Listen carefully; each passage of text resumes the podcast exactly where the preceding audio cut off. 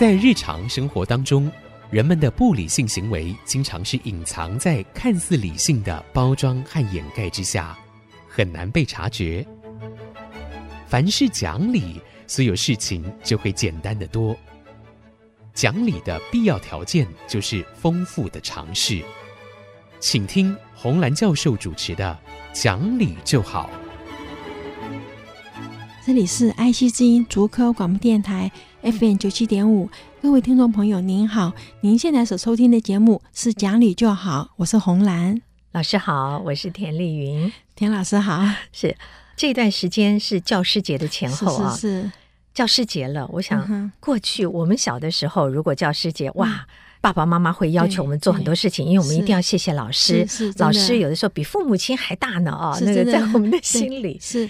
但是现在，嗯啊，这些年来，我知道很多老师心里面有很多的闷。哦，有很多的 委屈啊，等等。是，我们来给老师打打气，好不好？因为我觉得一位好老师，你不知道你会创造出多少对社会有用的人，而且对于这个社会跟国家未来的发展有绝大的影响力。是的，所以你一定要看重自己。是，真的没有错。我们现在看到很多人，尤其在我们这一代的哈，都是因为，比方说没有钱升学，那是因为老师来跟父母亲讲，你的孩子可以念什么，有老师出来，甚至有老师出钱缴学费，就让孩子后来成为什么。什么很多？我其实我先生就是一个例子。他那时候呃小学毕业，家里不让他去念书的时候，他的老师也是来跟他讲，念岐山中学啊，就在家里啊。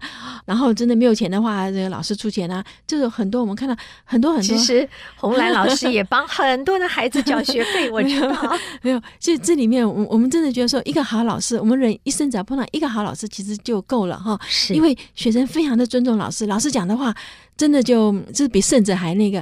其实最近有很多个实验哈，就是发现你知道有个叫做那个 marshmallow，那那个实验其实很有名。做出来的话，一开始是说啊、幼稚园的小朋友三岁到四岁嘛，啊，我来给你看，你现在吃一颗，如果你能够等一下的话，就可以吃两颗。然后看啊，就说啊、那个能够等的啊，到了四年级以后，学业什么什么都比较好。这是早期这个很有名的实验。后来就被人家做出来说不是啊，那是小孩子如果家里很有钱，我已经吃了很多，多了我不在乎了，那我当然就可以等。他说那个去马上要吃的就是那种家里很穷的。那最近又有个是，就是把他又在改。他说其实不是，那这个实验是大陆的学生在美国念博士，然后回到回到浙江大学去。他在浙江大学因为人很多嘛，就做几百个孩子，他就讲说分成三组，一组是说你能够待多久啊，老师会知道；另外一组是说同学会知道；第第三组是什么都不讲。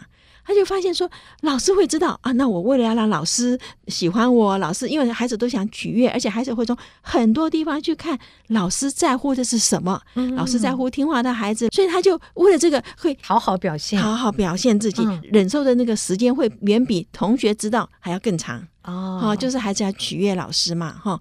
那所以老师在孩子心目中很重要的。那还有一个实验呢，他是老师对这一组人的态度，根本就影响同学对他的态度了哈。那这是多伦多大学所做的实验，找了一百五十个，那其实也蛮多了哈，一百五十个一三五年级。就是七岁、九岁和十一岁的孩子哈，闭着眼睛抽啊，抽到哦红色的，你就是红队；抽到蓝色，这是蓝队。其实根本没有蓝队，是假的。红队的孩子呢，把它分成两组，一组呢就跟他讲说，那个蓝队的孩子很讨厌你哦，你们要小心哦，他们要找你的麻烦哈。那对 B 组就没有这样讲。然后呢，玩游戏的时候就用那个代币，就是那个假的钱，然后那个 coin 假的钱。老师说这个代币呢可以换礼物哈，那你可以送给你喜欢的人，是蓝队的人送给你的。然后老师就问学生说：“你们觉得蓝队人对你好吗？哈，你有多愿意跟蓝队的孩子一起玩？”然后就从他们从一到十来判断说他们喜不喜欢蓝队。也就是说，老师先跟你讲蓝队讨厌你，可是老师现在给你的钱是说蓝队给你的。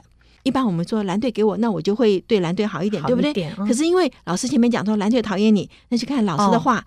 在孩子心目中有多大的力量的影响？结果一年级的孩子最容易受到大人的影响，哈，就是蓝队的孩子送他礼物，他还是说我我不喜欢蓝队，因为他对我不好。老师说，老师说，对，所以我不要跟你玩，哈。那五年级呢，就比较会用自己的思想了。他说：“既然他送我礼物，就表示说他喜欢我，那我可以跟他玩。但是我的意愿不高，因为他是一到十嘛，嗯，对不对？就选中间哈。所以这个老师的话还是可以左右孩子的判断。因此，我们就觉得说，其实做老师还是非常的重要，因为他在不知不觉中间，其实就灌输了孩子的观念，也而且这个改变会。”很大哈，对不对？孩子会因为信任老师而照单全收，所以这边的时候，我觉得做老师哈，一方面是说我们影响孩子哈，我们对他一生都有那个，同时另外一方面，我们也要自己检讨自己，我有没有在不知不觉中间。伤害到孩子，给孩子一些错误的观念。对、嗯、我们常说，父母亲的话会刺伤孩子的心理，嗯嗯、老师的话也一样，会其实更会。对，有的时候老师，你一开始否定哪些学生啊，嗯、或者否定某个学生的某一件事，他以后在这个部分绝对表现不好。是是，他深深的相信老师说我不好。有，还有我们在实验才发现啊，如果你不喜欢的东西，你就记不住。我很快讲这个实验哈，因为这是很有趣的事情，我们从来不知道有这样子。可是实验做出来哈，我给你看字。比方说，看一百个字啊，先把这个字让学生喜欢，说你喜欢这个字还不喜欢这个字哈？你先让他做，你喜欢这个字还是你不喜欢这个字？然后你把他不喜欢的字贴上绿的，叫他要记住；然后他喜欢是贴上红的，叫他要忘掉哈。而是不喜欢的要记住，如果你让他这样子对忘掉，然后你就发现说，这个时候他不喜欢的东西他就记不住了。虽然你给他贴的是让他记住的东西，他就记不住。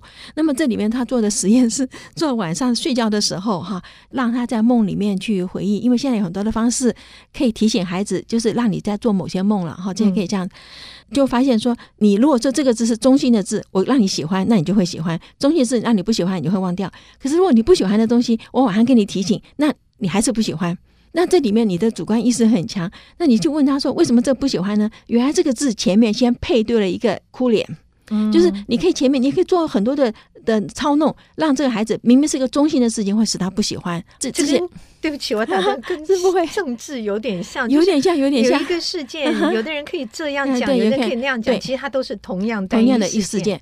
这这你知道现在很多就是 neuropolitics。就是有点像对，现在大脑里可以看得见很多念政治的人，就想为什么他可以操弄选民呢？为什么他可以这样子呢？好像政治催眠一样，很可怕耶！他就做很多这样子。嗯、那后来我我们是看到这个东西，哦，原来比方说不喜欢数学，那什么人教我都不喜欢，因为我就是不喜欢数学，或者是我本来首先喜欢数学，因为被数学老师骂了，那我现在我就不喜欢他了，那我就一辈子不喜欢他了。那、嗯、有很多原来大脑里是可以这样子操弄的。所以我们这边才一直觉得说，哇，老师真的要像歌星一样站在台上拿着麦克风，因为现在老师上课都拿麦克风哦。你要是十八般武艺都行，然后要抓住孩子的注意力，然后老师的脸上一定要是笑的。嗯，一定要是笑的，因为人家才会喜欢你，才会记住你要讲的话。可是你看，我们以前都不是，我们老师上课都很严肃。然后，嗯，你知道，老师丢粉笔都丢的好准哦，他打谁的头就可以打得到。那上课都是很恐惧的，嗯，所以现在真的很不一样。有时候想起来说，我们还能够念到这么多书，也是很奇怪的事情。所以我觉得现在的老师特别辛苦。虽然刚才红兰老师举例形容说，现在老师就好像一位。大明星一样拿着麦克风，可事实上真的就是老师必须十八般武艺，嗯、要在他的身上放出那个光彩，跟明星一样，你才能够让孩子们通通记住你。对，然后你还要让孩子们必须喜欢你，对，能够被自己的话或是意见所影响。我真的觉得老师好不容易，真的不容易。然后你也知道，老师家里也有很多的，比方说他自己家还有家庭啊，还有可能他有父母亲也那个，所以很多时候真的像我表姐，她是一个老师哈，她那时候在新营教书。那么我们亲戚都在台北嘛，她跟她先生，她先生是台银的哈，就台湾银行调到新营去了。她就讲，她说晚上有时候要开什么会议。那三个小孩啊，在那边民国四十几年的时候，也没有什么叫保姆，也没有什么。他说没有办法，就把门反锁，然后去开会。好危险！哎呦，我那时候听了想，那时候我真的想，那就是以前老师的生活啊。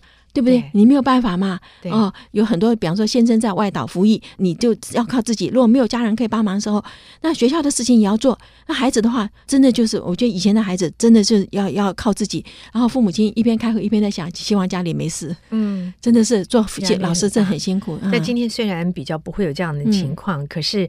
老师承担的责任更多，因为现在的孩子们资讯太发达丰富，他得知的讯息很多，是老师们会越来越难面对孩子们的各种问题、疑问或挑战。然后我们刚刚看到，因为老师对孩子有这么大的影响哈，观念的偏差以后，你就是靠同理心都不见得去得掉，所以这一点哈，你知道那个。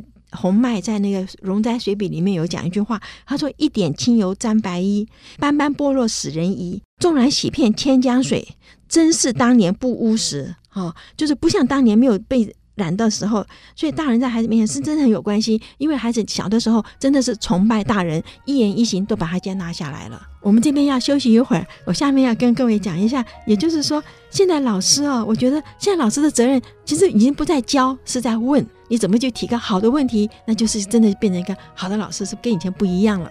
我们休息一会儿，马上回来。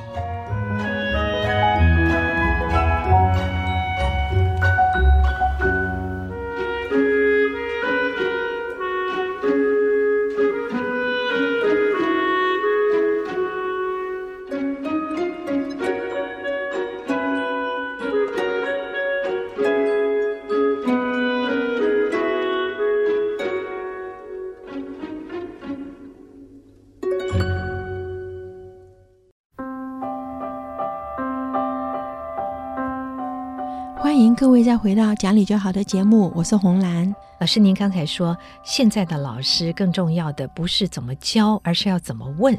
这句话要好好解释一下，是是，家长们要仔细的听。对，好，因为是这样子哈，当你问的时候，孩子就会去想。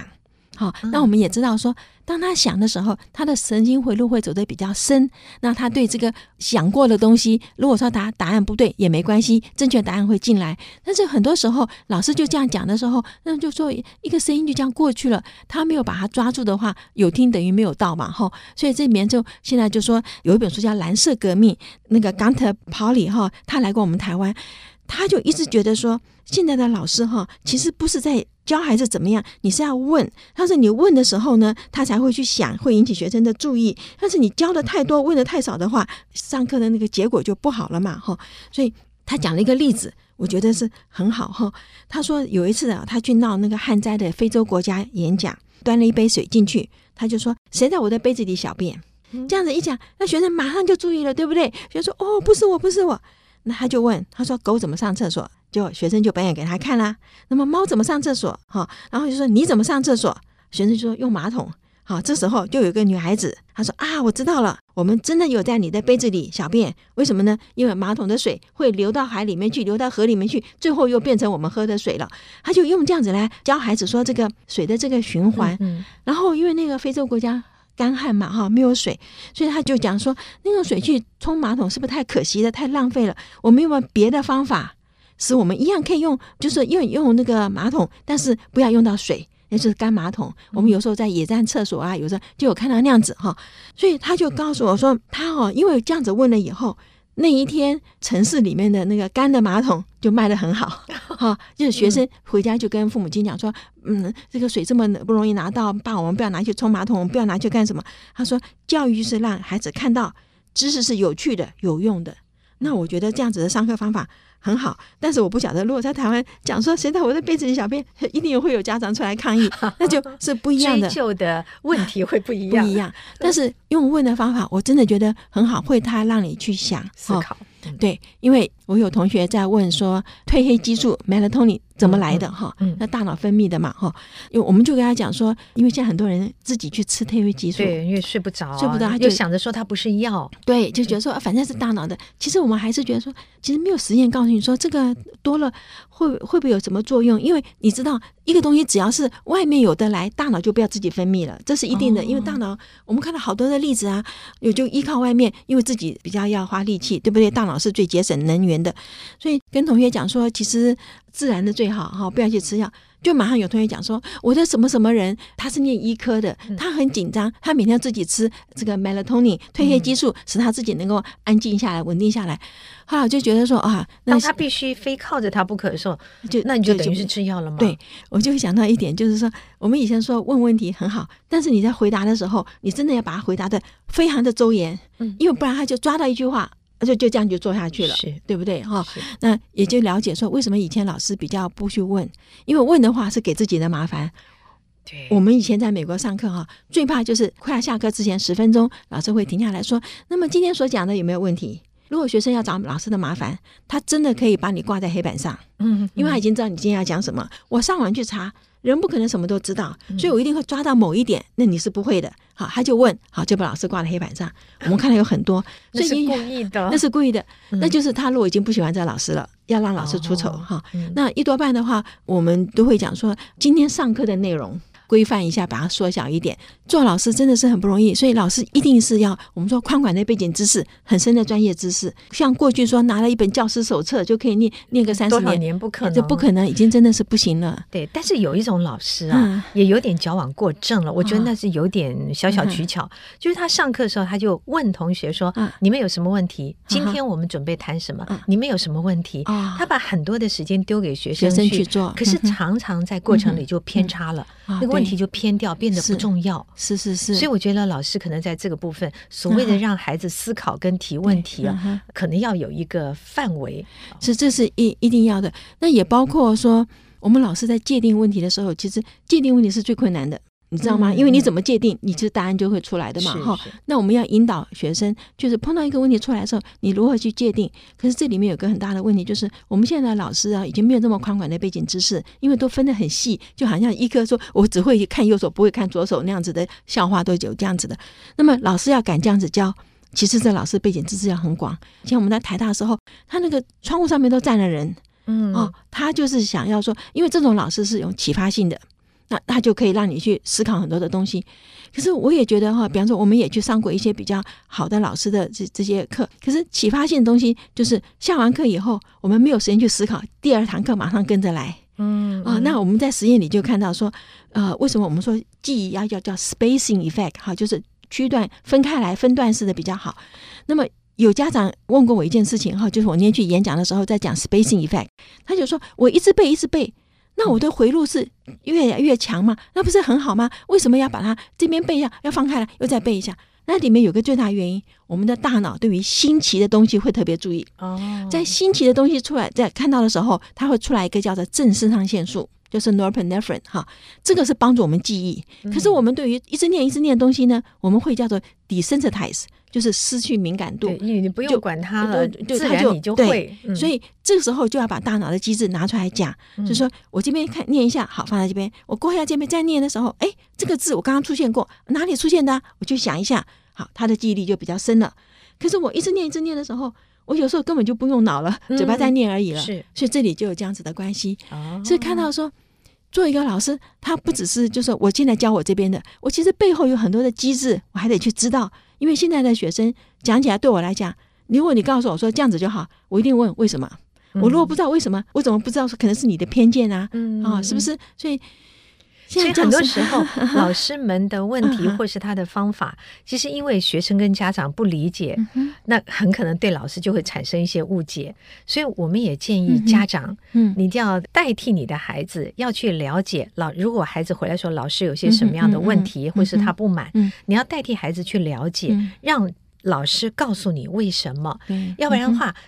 常常会产生这些误解啊，是就老师跟家长之间关系越越不好，是老师们就越来越觉得灰心丧志。是我是这样用心对你的孩子，嗯、你不懂，嗯、你还来挑剔我？对对对，对所以现在你知道，美国推一个叫做 evidence base 哈，就是我们现在在教学上是用证据啊 evidence base 的教学法哈。那么这本书我现在翻译出来了，我希望它赶快出版。